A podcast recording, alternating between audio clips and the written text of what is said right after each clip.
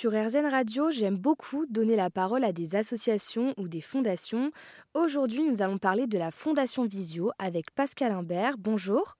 Bonjour Mathilde. Vous êtes la directrice de la Fondation Visio. Est-ce que vous pouvez nous expliquer en quoi consiste cette fondation?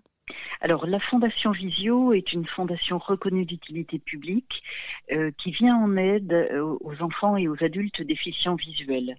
Et, euh, et, donc nous intervenons en fait dans quatre pôles qui sont tout ce qui touche à la recherche ophtalmologique et ophtalmopédiatrique, la recherche vétérinaire canine dédiée à, la santé du chien guide et du chien d'assistance.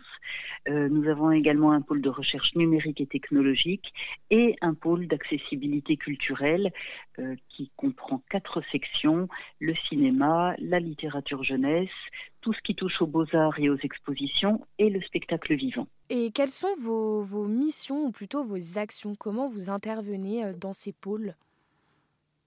Alors, de, de, deux façons.